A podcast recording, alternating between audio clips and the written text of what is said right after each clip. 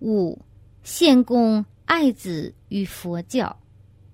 我和亲戚曾数次要求出家的爱子还俗，这么做会有什么恶业呢？这恶业该如何消除呢？我向北揽寺祖师许了愿，以爱子出家献供，续佛慧命，我会获得怎样的功德呢？你和亲戚曾数次要求出家的儿子还俗。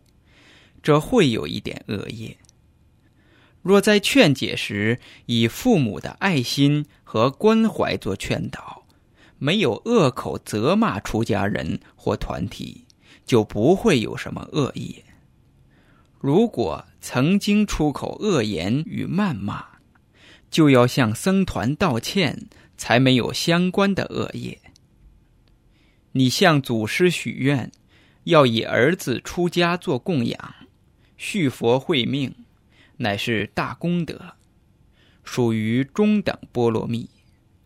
那是因为儿子是父母的亲骨肉，此功德将保护父母不会堕落恶道，并且与佛教种深善缘，来世会生在佛化的家庭里，家人都是团体的信徒。